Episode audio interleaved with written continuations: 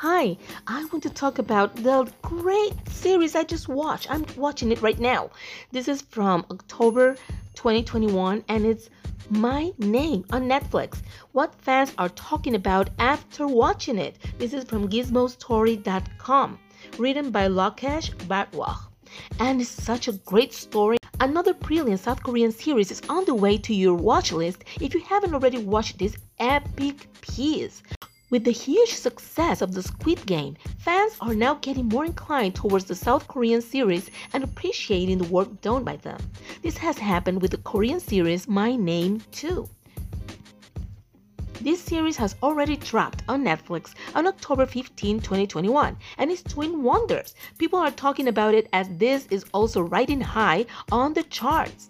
The series made people turn towards it since its release on Friday, making the weekend completely worth it. The series has in total 8 episodes, with each being 45 minutes. Thus, a quick watch can make you go through this series. What is the story about? The story revolves around a character named Ji Woo, who is a girl. After watching her father being murdered, she plans to seek revenge on the culprits. The story is power packed with action, revenge, and fighting. The main lead in the show is Han So Hee, who has again proved her performance with a masterpiece like The World of Marriage. In recent times, this series has brought such action to the screens that it will make you happy. It is just an 8 episode watch that will keep you towards the edge of your seat. She initially joins a drug ring to seek her father's death. Later, she's made to join the police force to serve as a mole for the drug ring. Just the overall follow up of the series seems so amazing that everyone will be excited to watch it. How is the series doing? The series is doing wonders and has got a rating of 8.2 out of 10 by IMDb.